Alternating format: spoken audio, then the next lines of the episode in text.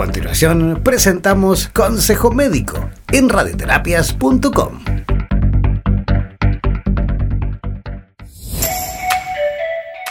Es muy normal que se sientan algunos síntomas de estrés, por ejemplo, el miedo a enfermarse, miedo a morir, eh, evitar acudir a los servicios de salud por temor a infectarse, el temor que implica en cuanto a perder el sustento económico, por ejemplo, perder el trabajo, como le ha pasado a algunos. Así que hay muchos miedos que uno los puede considerar normales y esto es básicamente porque esta crisis se comporta de tres maneras que son muy amenazantes.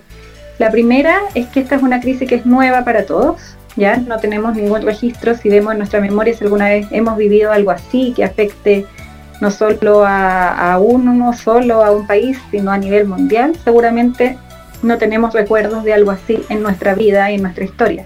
Así que eh, esa es una de las causas por la cual esta pandemia provoca gran estrés. La otra causa es que es un estímulo real, objetivo y, y cercano. No es como decir, por ejemplo, vienen los extraterrestres a fin de año y el mundo se va a acabar. Eso es como algo que no es un estímulo tan eh, real, objetivo o tan cercano como lo es este virus que efectivamente ya está en nuestros países, se contagia muy fácilmente y se esparce rápidamente. Así que esta, esta amenaza que es real y cercana produce mucha incertidumbre y miedo. Y por último, la tercera característica de esta pandemia es que conlleva también una sensación de pérdida de seguridad, de control y hasta de libertad. Esta situación que es estresante para todo el mundo puede causar algunos síntomas a, varios niveles. Por ejemplo, uno, un tema es a nivel de los pensamientos. Ya a veces uno no piensa como con cordura y puede eh, efectivamente hacer negaciones. No, a mí no me va a pasar nada, me voy a, salir, etc.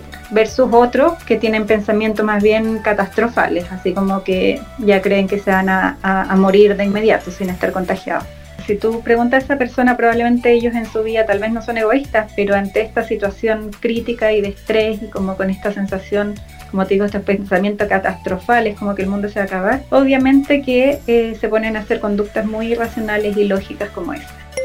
Hay síntomas que se pueden eh, manifestar que son a nivel emocionales, por así decirlo, dado que eh, aumenta el cortisol, que es una hormona del estrés, y disminuyen ciertos neurotransmisores como la serotonina y la dopamina, que son eh, sustancias fundamentales para que se comunican las neuronas. Entonces así es como pueden aparecer trastornos de ansiedad, por ejemplo, crisis de pánico, fobia, eh, conductas obsesivas compulsivas, y también pueden aparecer trastornos del ánimo como depresiones. Al mismo tiempo también uno ve que a nivel físico pueden aumentar también el número de somatizaciones, o sea, dolores musculares, dolores de cabeza, o sea, cualquier síntoma a todo nivel corporal también podría ser producto del estrés. Y bueno, súper importante destacar que el estrés además debilita las defensas, así que es muy importante poder gestionar el estrés, o sea, poder tener, cumplir ciertas recomendaciones para bajar los niveles de estrés. Hay varias recomendaciones. Esto, el tema de quedarse en casa, por ejemplo, es importante que uno siga rutinas, ¿ya?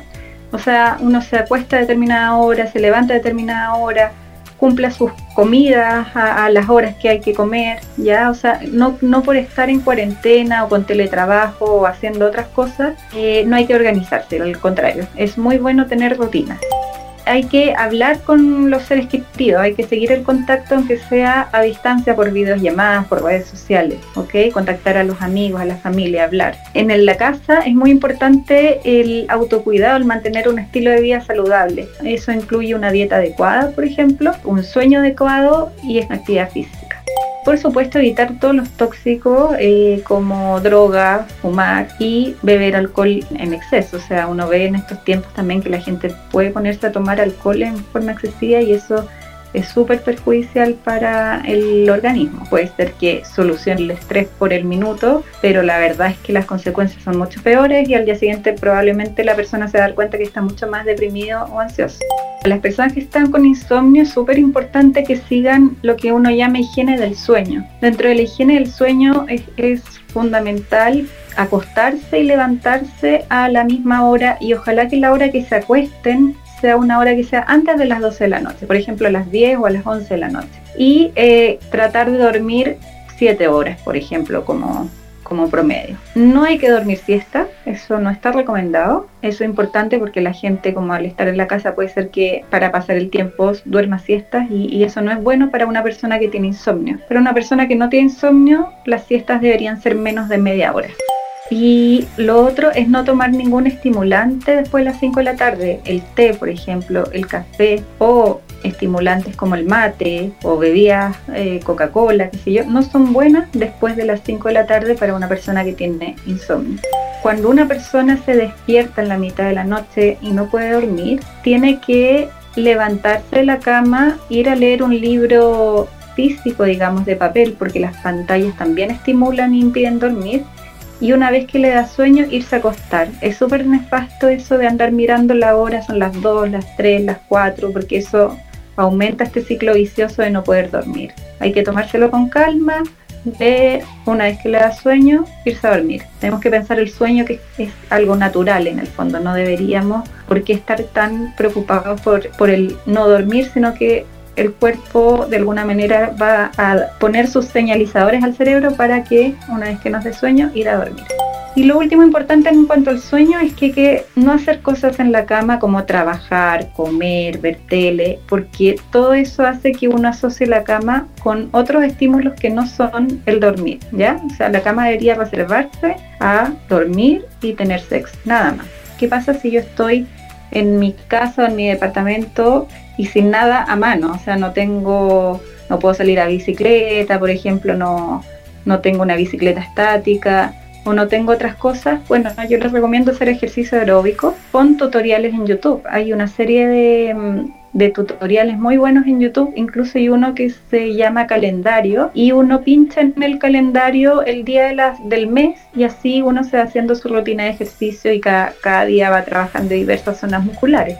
Lo recomendado es hacer actividad física todos los días 30 minutos. Si no puedo hacer todos los días 30 minutos como mínimo de actividad física, entonces tres veces por, por semana una hora pese a que hemos hecho un montón de todas estas recomendaciones que, te he dicho de autocuidado, de mantener el contacto con, con, las personas a través de videollamadas, lo otro importante es tomar descanso de las noticias, ¿ya? O sea, no, estar todo el día en el televisor, menos antes de dormir, por ejemplo, que hice mis rutinas, que estoy haciendo actividades relajantes que me permitan, por ejemplo, la música, pintar, cocinar, etcétera. O sea, si pese a que he hecho todo esto, me siento muy sobrepasado y sobre todo lo que más marca eh, el tema de consultar es que tengo una serie de síntomas que me producen discapacidad. O sea, por estos síntomas yo no puedo bien. Estoy con tanta ansiedad, por ejemplo, que no me puedo concentrar en mi teletrabajo, estoy con tanta ansiedad que no, no puedo atender a todas las cosas que tengo que atender durante el día, yo les recomiendo consultar. Lo mismo síntomas depresivos, por ejemplo,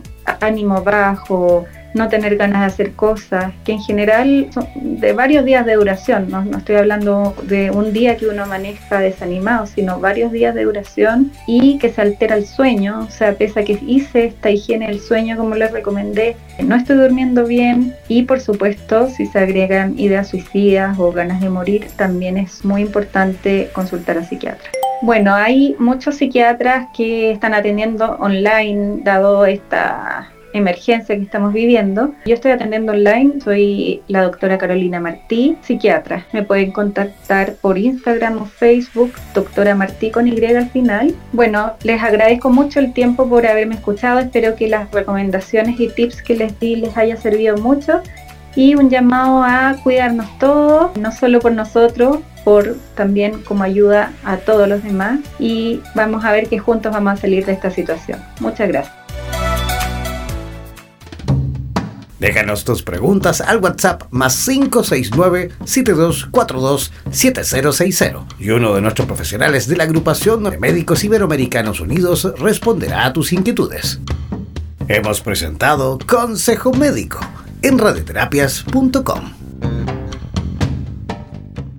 En radioterapias.com somos lo que sentimos.